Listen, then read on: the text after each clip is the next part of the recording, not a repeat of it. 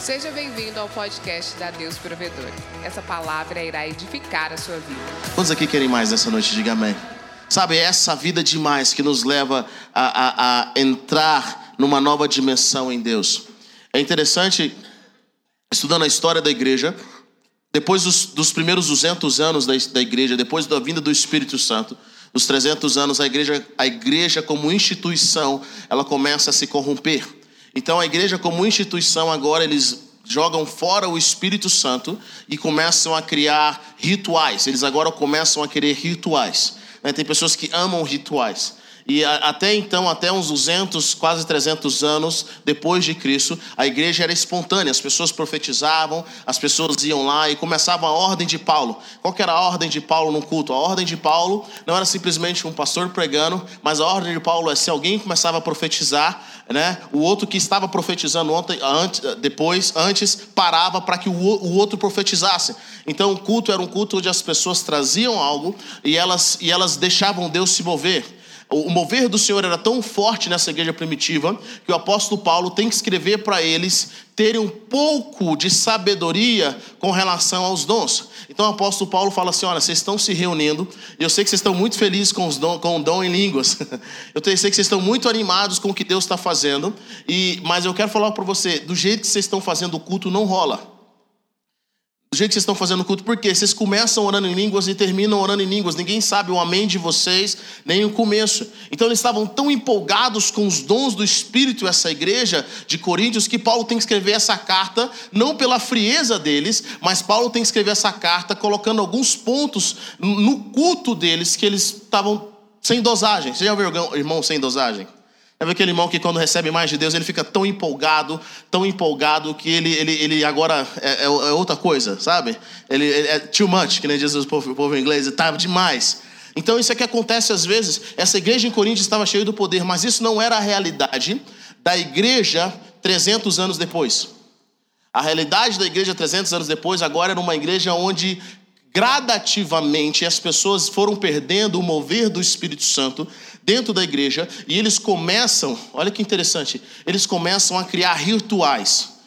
E aí, quando dá no ano 319, a igreja agora se torna uma instituição oficial do império, no qual o imperador monta a igreja. Essa igreja deixa de se reunir em casas, deixa de, de, de de ser perseguida, e agora o próprio imperador, o próprio rei da época, começa agora a construir templos para essa, essa igreja. Está comigo ou não?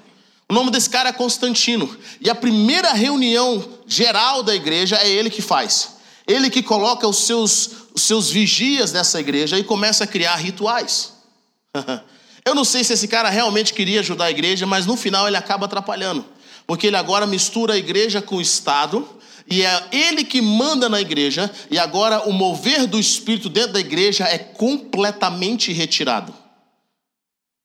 Você agora só podia orar por alguém se você tivesse sido ungido por um bispo que o Estado elegeu.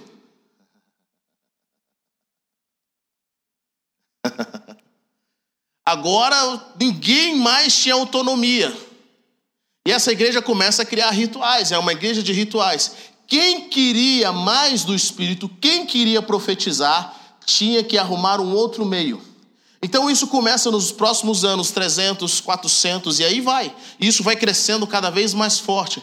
Então as pessoas que queriam se encher de Deus, as pessoas que queriam ter mais de Deus, do Espírito Santo, elas não podiam fazer agora num templo religioso. Essas pessoas agora tinham que criar formas e eles começaram a se unir. Sabe onde eles começaram a se unir? Nos monastérios. É assim que começam as pessoas que queriam mais de Deus e experimentar mais de Deus, eles começam a se esconder nesses ambientes para buscarem mais de Deus. E é dos monastérios que saem, vamos dizer assim, os heróis, os homens espirituais do passado que tiveram encontros profundos com Deus que até hoje nós não conseguimos explicar. Eles são considerados, talvez, alguns hoje, no meio dos católicos, eles são considerados como os homens santos, as pessoas que tiveram muitos milagres. Por quê? Esses caras, no começo do monastério, eles não quiseram ficar junto com aquela igreja fria, eles decidem se unir. Os que têm fome começam a se unir para buscar mais de Deus. Sabe de uma coisa? Quanto mais eu estudo sobre história, eu amo história. Mas quanto mais eu estudo história, mais eu percebo ciclos que, se nós não prestarmos atenção, nós acabamos repetindo. Nós não somos os primeiros cristãos do mundo e talvez não seremos os últimos.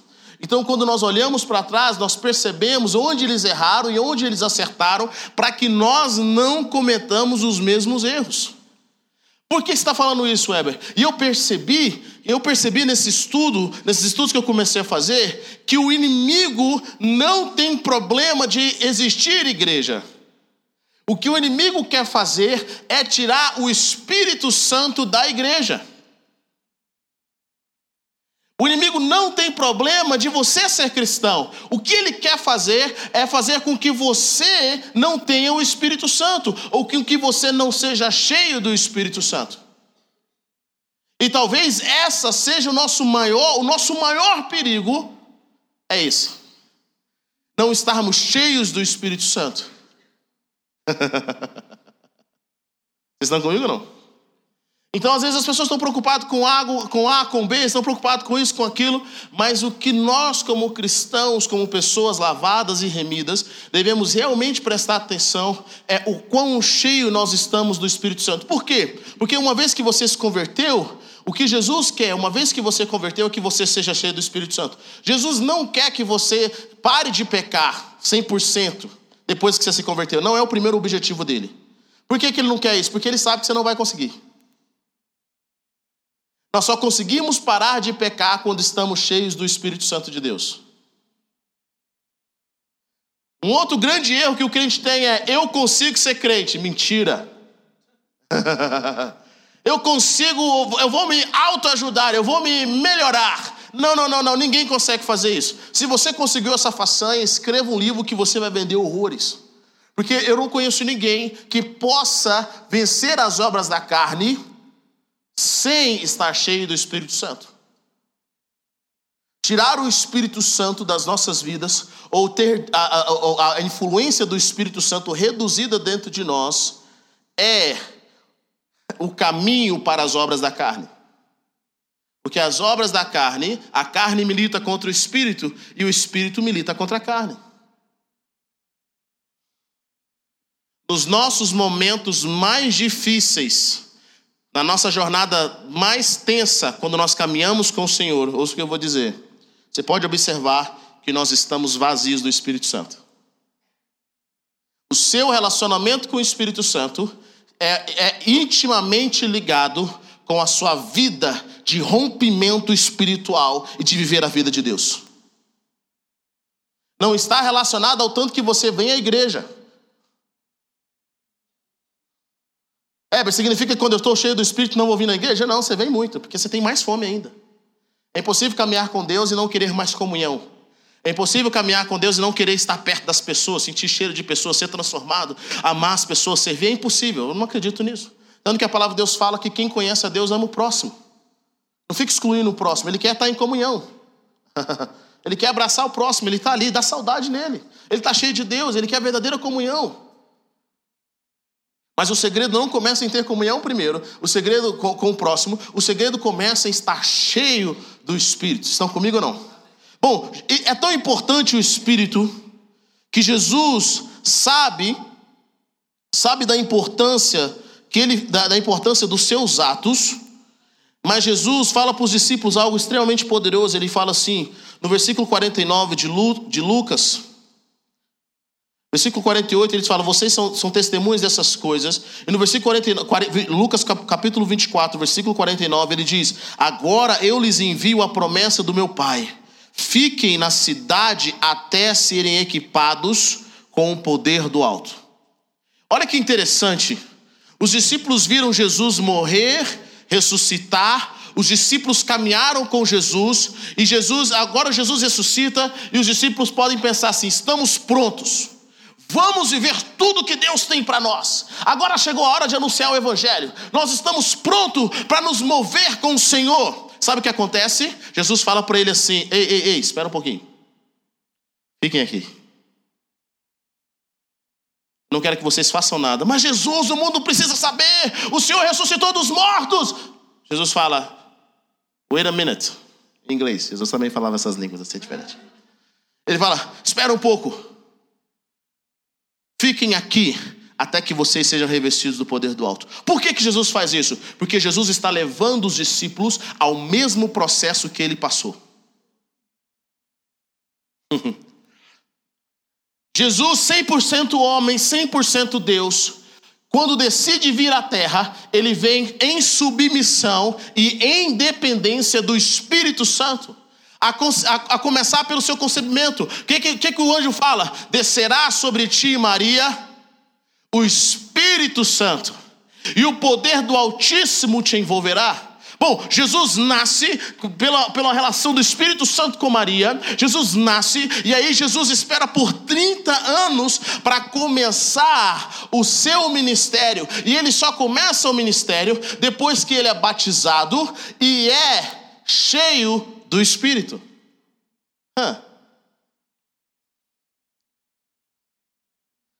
Jesus só é batizado, depois que ele é batizado, que ele é cheio do Espírito, diz a palavra de Deus em Lucas capítulo 4.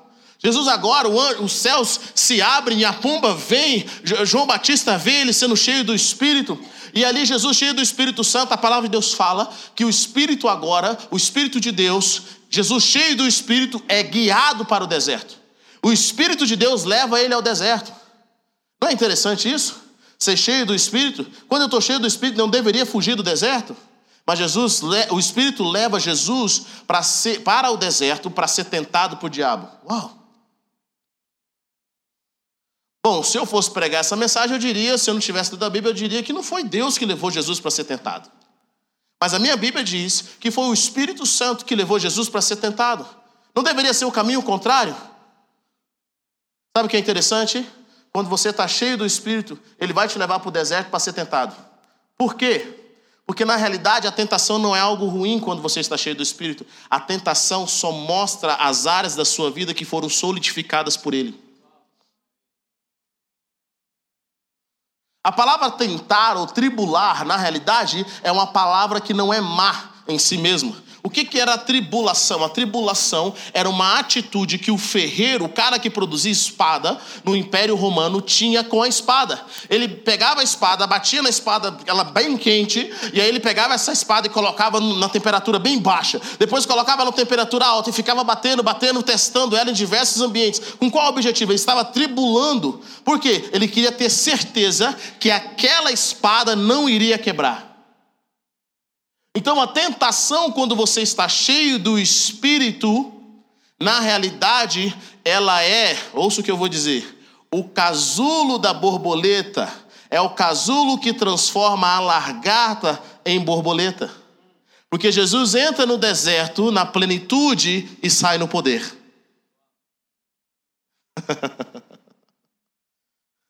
é, eu estou cheio do Espírito, glória a Deus, o que, é que ele vai fazer comigo? Estou pronto para ir para a rua, pregar o evangelho, orar, expulsar demônios. O que, é que ele vai fazer comigo? Você já ouviu falar do kit deserto? e lá ele começa a trabalhar nas nossas vidas, ele começa a mostrar para nós, no deserto, querido, é um lugar onde o seu caráter é firmado. No deserto é onde você vai decidir se você crê na promessa ou não. No deserto você tem um encontro consigo mesmo. No deserto você tem encontro com seus medos. No deserto você tem que aprender a confiar em Deus. E ainda Deus ainda não manda anjos no deserto, ele manda, ele permite que os demônios venham para testar o seu caráter. Por quê? Porque quando nós estamos cheios do Espírito Santo e com o nosso caráter firmado, o diabo não pode fazer nada a não ser contribuir. ainda que ele não queira. Jesus não cede. Jesus vence. Ele vence com a palavra, ele vence com o relacionamento, ele vence pelo conhecimento que ele tinha, pelo temor do Senhor. E ele sai do deserto no poder do Espírito. Então ele começa a pregar a palavra de Deus, ele começa a ministrar, e é interessante que no livro de Lucas não fala quais são as mensagens que Jesus pregava, mas conta uma mensagem que ele pregou. Qual é a primeira mensagem que a Bíblia relata depois que Jesus saiu do deserto? Sabe qual é a primeira mensagem? Sabe o que Jesus fala assim que ele sai do deserto, no poder do Espírito? Ele fala, ele, ele começa a proclamar Isaías, onde ele fala: O Espírito do Senhor está sobre mim. E ele me ungiu ele começa a declarar o que o Espírito Santo chamou ele para fazer. Por que Jesus começa a fazer isso? Porque agora o ministério de Jesus é um ministério marcado pelo poder do Espírito, é um ministério marcado pela direção do Espírito. Ouça o que eu vou dizer para você: o inimigo não está importando com a nossa inteligência. Ele não está importando quão esperto você é. Nenhum ser humano nunca vai ser mais esperto que o diabo.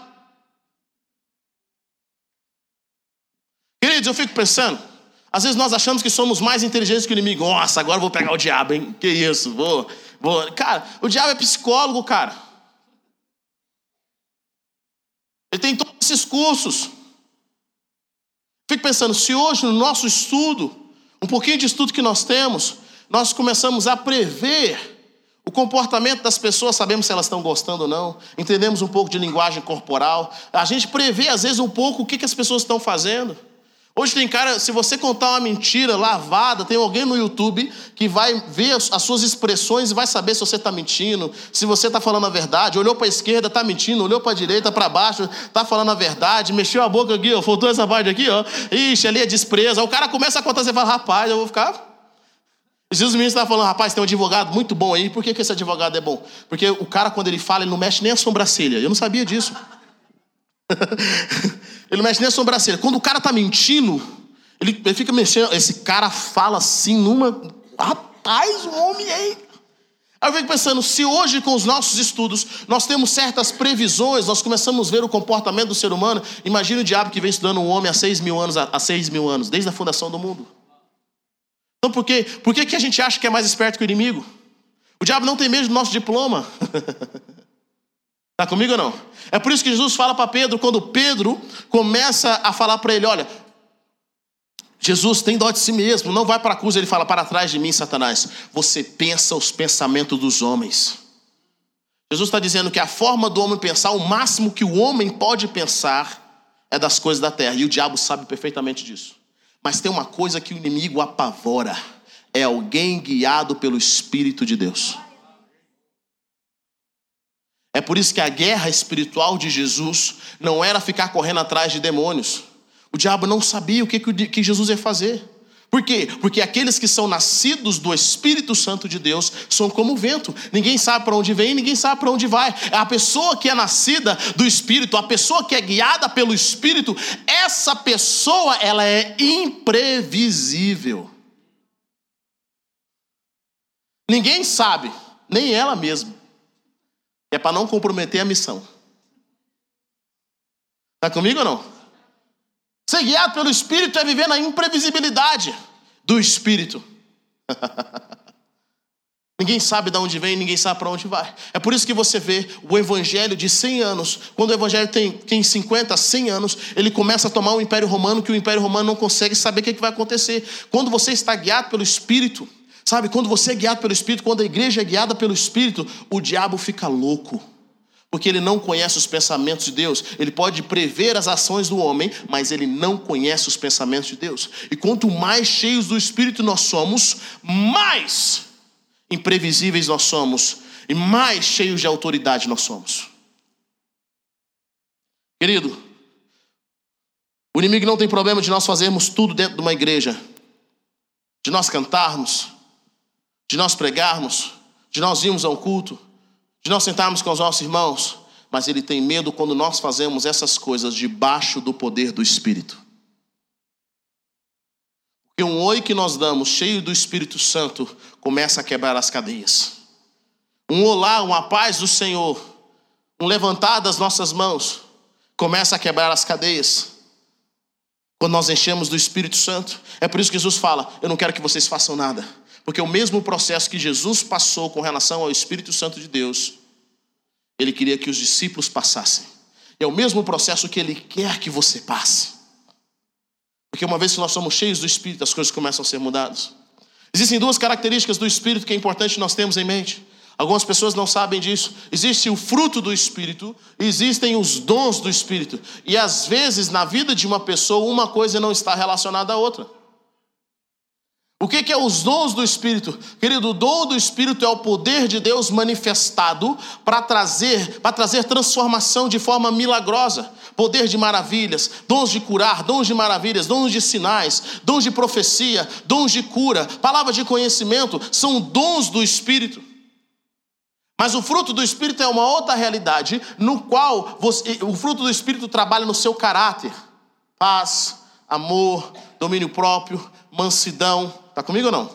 Esse é o fruto do Espírito e o outro é o dom do Espírito. Se você é crente há muito tempo, você vai ter, com certeza, deve ter encontrado alguém que tinha um dom, mas não teve o fruto. É onde as pessoas me perguntam, é, meu irmão profetizou, linda, contou toda a minha vida, glória a Deus, aleluia. Oh, esse irmão é uma bênção, vou colocar na minha casa para morar comigo. Não faz isso. Vou colocar, ele é ungido. Não faz isso. Vou colocar, ele revela tudo. Não faz isso. Aí coloca o irmão lá pra, na casa dele, ele, esse irmão rouba tudo que está na casa dele, faz um inferno, separa o casamento, o negócio, ele fala assim, mas eu coloquei um homem de Deus. Você não colocou um homem de Deus, você colocou alguém com dom.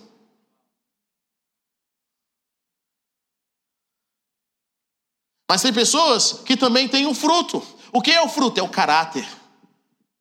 É a paz, é o amor, é a longanimidade, a bondade, a benignidade, mansidão, domínio próprio. Essas pessoas têm um fruto do Espírito. E é interessante que o o dom do Espírito, só de estar na presença, através da busca, através de Senhor, é, é, é, enche-me com teu poder, me transforma, Deus, eu quero, e começar a exercer o seu dom, você adquire, é, uma, é algo que você move pela fé, mas o fruto denota tempo. O que é o fruto? O fruto é o resultado de uma caminhada com o Espírito. Eu sou fruto do meu pai e da minha mãe. O fruto do Espírito, ou seja, à medida que eu caminho com o Espírito Santo de Deus, cara, eu vou trabalhar em quê? Em paz. Ser amável, ser bondoso, ser manso, ter domínio próprio, é o meu caminhar com o Espírito. Então, o que, que revela pessoas que têm um fruto? As pessoas que possuem o fruto do Espírito revela que elas andam caminhando com o Espírito Santo de Deus. Éber, eu tenho que ter um ou outro. Não, você tem que ter os dois. Você tem que ter o dom e você tem que ter o fruto. Porque o dom avança e o fruto mantém. Tem pessoas que têm um dom, mas porque não tem caráter não conseguem se estabelecer. Existe a diferença de avançar e consolidar. Quando você avança com um dom e tem o fruto, você consolida. As coisas começam a crescer ao seu redor. Deus pode confiar mais em você. Você precisa ter os dois. E os dois vêm da onde? Do Espírito Santo. O Espírito Santo Deus vai te apontar. Querido, se o inimigo tirar você do seu relacionamento com o Espírito, sabe o que vai acontecer? Você não vai viver um cristianismo de fato. Gente, se nós, pela nossa própria força, pudéssemos ser realmente perfeitos em Deus, Deus não mandaria o Espírito. Ele não enviaria o Espírito Santo. Por isso que a palavra de Deus fala: enchei-vos do Espírito. Encham-se do Espírito. Caminhem com o Espírito. Quando alguém está cheio do Espírito, ele não tem autoridade da terra, ele tem autoridade do céu. Sabe? Sabe o que eu sinto hoje? Existem muitas canções, existem muitas pregações, existem tantas, tantas pregações por aí, tantas ministrações, tantas canções, atos proféticos e tantas igrejas e tantos cultos que nós fazemos. E a minha pergunta é: qual deles o Espírito realmente está se movendo? E eu, meu pergunta é: se o Espírito de Deus estivesse realmente se movendo, as pessoas estariam transformadas. Nós estaríamos transformadas. A nossa cabeça não estaria cheia apenas, mas o nosso coração estaria pronto para uma modificação na sociedade. E a verdadeira mudança que o Senhor quer realizar na sociedade, para quebrar os reinos desse mundo, ela não começa do nosso intelecto e nem apenas da nossa boa vontade, apesar de nós queremos fazer coisas boas, mas ela começa do nosso relacionamento com o Espírito, porque a palavra de Deus fala que os filhos de Deus são guiados pelo Espírito de Deus. A palavra de Deus fala que só aqueles, só aqueles que, que conseguem mortificar a carne através do Espírito de Deus, são os filhos de Deus. Elas, eles alcançam a vitória. Querido, você quer mortificar sua carne? Você quer acabar com as obras da carne? As obras da carne te incomodam? Porque quando nós somos crentes de verdade, as obras da carne nos incomodam. Você quer acabar com essas obras da carne? Não é o tanto que você vai se autopunir. Não é o tanto que você vai se humilhar, vai sentir vergonha. Vergonha e culpa não mudam ninguém. Mas é o quanto você se aproxima daquele que pode mudar a sua vida. Isso não é uma atitude passiva, mas é uma atitude em que você tem de, cara, eu vou, vou ser agressivo. Eu vou na presença de Deus, Espírito Santo, eu quero te conhecer. Espírito Santo de Deus, eu quero caminhar com o Senhor. Eu quero caminhar contigo de uma forma poderosa. Obrigado, Jefferson. Eu quero estar com, eu, eu quero estar com você de uma forma de uma forma poderosa. Eu quero conhecer os mistérios de Deus. Eu quero estar na presença. É assim que funciona é um relacionamento. O Espírito Santo está pronto para caminhar conosco, mas será que nós estamos prontos para caminhar com Ele? Heber, como é que eu me encho do Espírito Santo? Eu me encho do Espírito Santo através da oração. Eu me encho do Espírito Santo através de cânticos espirituais.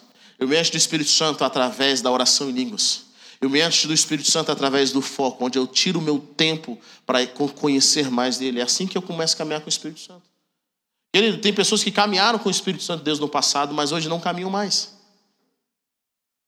Por que, Heber? Porque é assim que funciona. Elas simplesmente chegaram no momento e falaram: ah, acho que eu não preciso do Espírito. E foi o erro delas. Elas não estão caminhando com o Espírito Santo. Acontece isso nas amizades, sim ou não? Tem amigos que você caminha hoje que você não, que você não caminhava há alguns anos. Ou pessoas que eram seus melhores amigos no passado e hoje não são mais seus melhores amigos. Acontece isso na vida. Também acontece no nosso relacionamento com Deus. Porque a forma de Deus nos mudar, ou o que eu vou dizer, a forma, como, a forma de Deus nos mudar é através do relacionamento com o Espírito Santo. Por isso que o apóstolo Paulo fala algo bem interessante: olha, não apaguem o Espírito de Deus. Qual é a tendência das pessoas quando elas se tornam mais ritualísticas? É apagarem o Espírito Santo.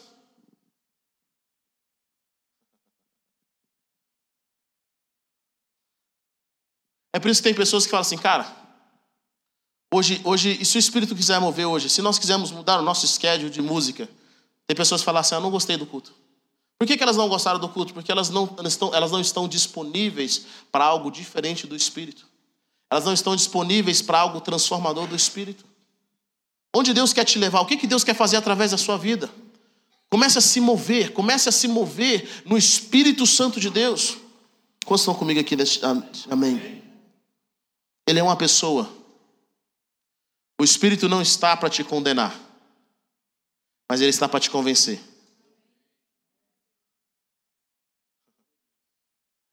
Gente, é, é impressionante quando eu vejo o mover de Deus. Quando o Espírito Santo é, é, está forte no ambiente, as áreas da nossa vida que nós não achamos que precisam de mudança, elas são a primeira que nós começamos, sem que ninguém nos acuse, elas são as primeiras a caírem por terra. Nós começamos a chorar na presença, nós começamos a ministrar. E as áreas da nossa vida que nós não estamos tendo vitória são áreas que nós não estamos permitindo que o Espírito Santo nos guie.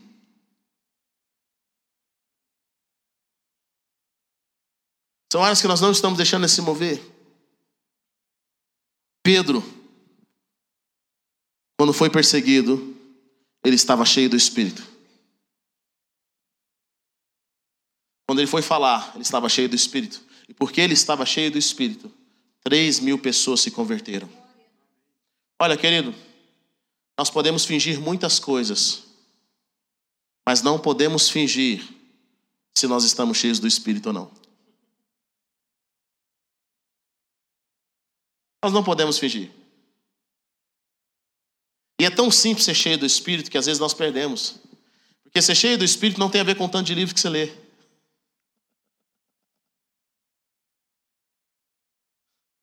Ser cheio do Espírito não tem um tanto de conhecimento que você tem na mente. Ser cheio do Espírito é o tanto que você quer conhecer em relacionamento. Senhor, me enche. Espírito Santo, me enche.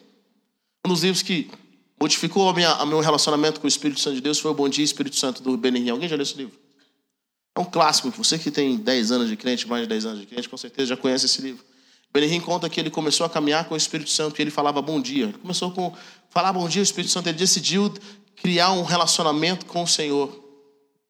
E nesse relacionamento que ele começou a criar com o Senhor, ele começou a orar. Ele disse que a vida de oração dele mudou de, de, de um tempo monótono para um tempo de experiência.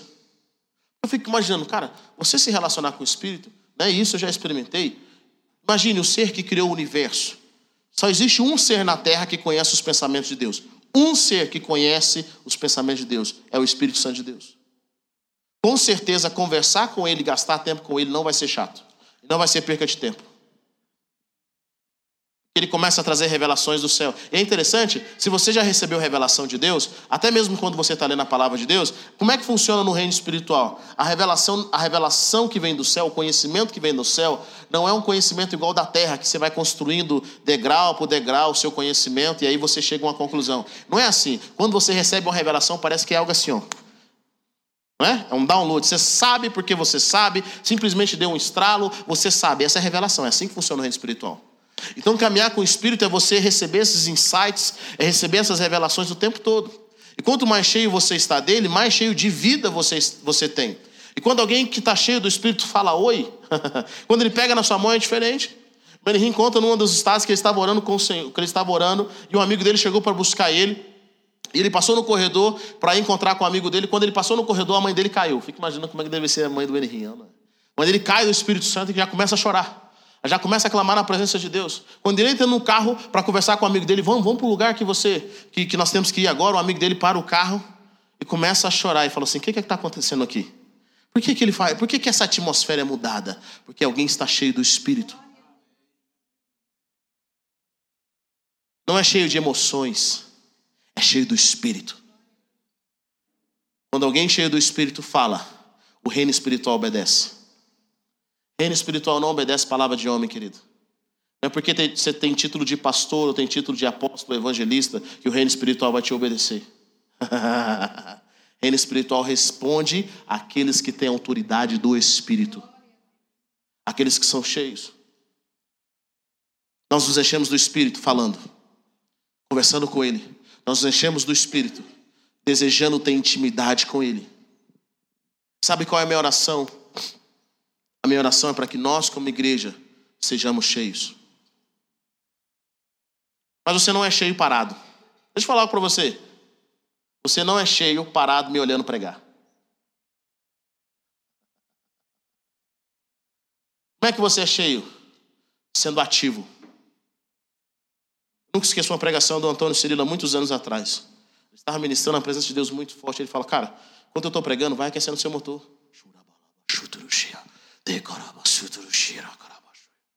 Às vezes nós temos que ser ativos. O Espírito Santo de Deus começa, quando nós começamos a falar, nós começamos a nos encher. Eu lembro quando eu comecei a orar em línguas e tirei tempo para orar em línguas no Senhor. É claro que a primeira vez que eu fui, as, as primeiras primeiros meses que eu fui orar em línguas, eu fui gastar meu tempo em oração em línguas, uma hora em línguas. Querido, alguém já gastou uma hora orando em línguas aqui? Alguém já gastou esse tempo orando em línguas? Você falou assim, cara, hoje eu vou entrar para orar em línguas. O que, que acontece quando você vai começar a orar em línguas? Sabe o que, que acontece? Cara, dá vontade de dormir, dá vontade de comer, dá vontade de estudar, dá vontade de ver o que está acontecendo no outro lado do mundo. Você acha que o tempo não passa. Você olha para um lado, o relógio não passou. Você olha para o outro, o relógio não passou. Você olhou de novo, parece que era, se era um e meia. Quando você olhou de novo, era um e meia ainda. Você tudo ali começa ali, por quê? Porque o seu espírito, a sua carne fala: não ore em línguas, eu não gosto. Aí eu comecei a orar em línguas, até que chega um momento que você fala, cara, uma hora foi tão rápido hoje. Porque você começa, o seu espírito começa a ser mais forte que a sua carne. Jesus fala o seguinte: que o espírito está pronto, mas a carne é fraca. Então, na realidade, não é a carne que tem que dominar sobre o espírito, mas é o espírito que tem que dominar sobre a carne. Vocês estão comigo ou não? E para sermos cheios do espírito, você tem que investir tempo no espírito. Qual é a moeda que Deus quer que nós investamos nele? Tempo. Você pode não ter dinheiro, mas todo mundo tem tempo. Essa é a grande moeda. Na realidade, o tempo é a moeda do mundo. O tempo é a moeda universal. Você vende o seu tempo, por isso você tem um salário. É, eu não tenho tempo. Talvez você não tenha priorizado o seu tempo. O nosso tempo é a moeda que transforma o reino espiritual. Dá o seu tempo. Coloca na presença dele, cara, vou gastar uma hora e vou investir na presença do Senhor. Vou começar a conhecer o Espírito Santo de Deus. Eu lembro quando eu comecei a fazer isso, querido, eu queria fazer tudo menos orar. Minha carne falava, não ora, não ora, não ora, não ora, não ora, não ora. Vai ver o que está acontecendo. E hoje eu acho que no meio, do, do, do, no meio digital, na minha época, quando eu comecei, não que eu seja assim tão velho, não que eu seja assim muito antigo, mas na minha época não tinha esse negócio de celular, essas coisas assim, que você tinha acesso e entrar no Facebook, Instagram. Mas então eu não tinha tanto problema. Mas hoje é até mais difícil. Você fala assim, cara, vou orar aqui rapidinho, só dar uma parada nessa oração aqui para ver se Deus vai falar com alguém agora no meio do Facebook aqui. Nisso você já ficou ali cinco horas. A sua carne ela começa a criar todo tipo de desculpas para que você não gaste tempo com o Espírito Santo de Deus. Vocês estão comigo ou não? Aí eu comecei a orar. Passava tempo orando, gastando tempo. De repente, o céu, quando com, com, com o passar do tempo, os céus começaram a se abrir. E uma hora fica pouco na presença de Deus agora. Eu lembro que eu ia para a escola, eu ensinei os meninos isso, a gente ia para a escola orando. Você vai dirigindo, vai orando. E é tão engraçado, isso faz tão parte da minha natureza hoje, que, que eu percebo isso através da minha filha. Fala assim, Isabela, ora aí. Ela, Ô Senhor, xarabacovarabassuia. Já começa a ser parte da naturezinha dela, já vê o pai orando, não que ela seja batizada ainda, mas ela sabe que é a forma que nós oramos. E sabe uma coisa? Eu, eu falo para vocês que orar assim já não é tão forte para mim mais. Se eu orar assim, eu já começo a dormir. Para mim eu tenho que orar.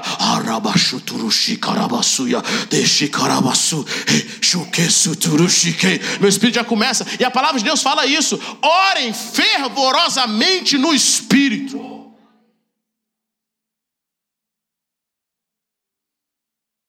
Sabe, às vezes nós, nós queremos estar confortáveis na presença. Quando na realidade o Senhor fala para nós estarmos não confortáveis na presença. E aí você começa a orar. Foi assim que eu desenvolvi a minha vida. Eu lembro que os meninos falaram para mim, o Giovanni conta uma história uma vez, que a diretora da escola, eles oravam tanto em língua, que a diretora da escola falou para eles assim: Cara, eu vejo que vocês passam bastante frio, é ou não é? Porque você está assim, assim, ó. Ela não sabia o que era oração em línguas, os meninos estavam orando em línguas.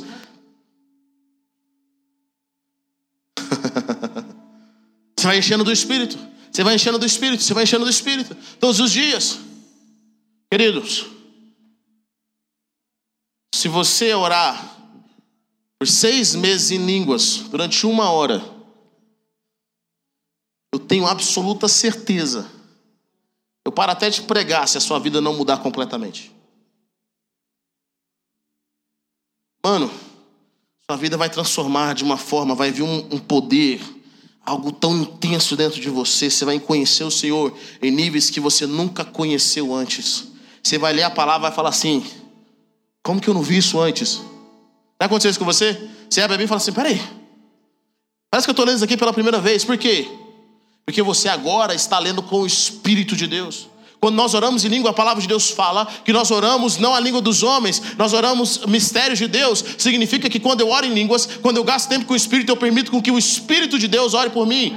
Porque às vezes eu acho que o problema é um, quando na realidade o problema é outro. E o Espírito sabe qual é o verdadeiro problema. Talvez você pense que o seu problema é o problema, mas o Espírito de Deus fala assim, esse não é o problema. Deixa eu orar por você que eu vou te mostrar qual é o problema. Então, quando eu oro em línguas, eu permito que o Espírito Santo de Deus ore. E sabe de uma coisa? Ele ora melhor do que eu. Eu começo a orar, eu começo a ministrar. E as áreas da minha vida que precisam ser modificadas, as áreas ao meu redor que começam a ser modificadas. Houve uma história de um pastor em que a filha dele a filha dele estava tendo é, é, é, é, guerra espiritual durante a noite, visitações demoníacas. E o pai e, e a filha chama o pai no quarto dela e fala: Papai, tem um demônio debaixo da minha cama. E o pai ora, começa a orar, sai, tá amarrado, eu queimo, eu destruo. E ela falou assim, ele falou, e ele perguntou para a filha, e aí, o demônio saiu? Ela falou, não, papai. Aí ele orou, orou, e aí o demônio saiu, saiu não, papai. Aí ele começou a orar em língua. Aí ela, e agora? Ele está começando a se mexer. Continua orando nessa língua aí.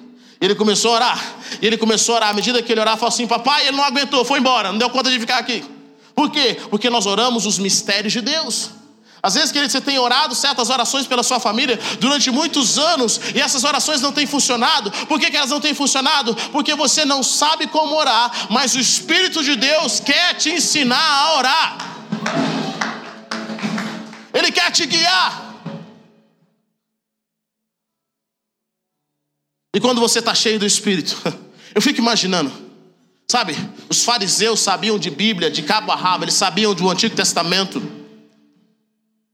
E eles ensinavam, eles pregavam. Mas quando Jesus, cheio do Espírito, começou a pregar, sabe o que acontecia enquanto Jesus pregava? Os demônios não conseguiam ficar escondidos, eles eram manifestos. Pessoas cheias do Espírito, quando elas falam, quem está em processo, o demônio que está escondido em alguém começa a se manifestar. As pessoas começam a ser libertas, as pessoas começam a ser curadas. É por isso que Jesus, mais do que desejar que nós tivéssemos conhecimento humano, Jesus desejou que nós fôssemos batizados com o Espírito Santo. Eu não sei qual é o labirinto que você se encontra. Eu não sei qual é o tipo de vida que você está vivendo. Talvez você pode pensar, cara, do jeito que eu estou, não vou mudar. Já tentei. Eu já tentei de várias formas, mas eu quero dizer para você nessa noite: existe alguém que sabe o caminho de volta, existe alguém que sabe o caminho da sua saída, existe alguém que, se você se encher dele, se as suas conversas forem a conversa dele, o inimigo não vai prever as suas atitudes. Existe uma libertação, existe uma vida, existe um romper. Coloque-se em pé nessa noite, nós queremos orar.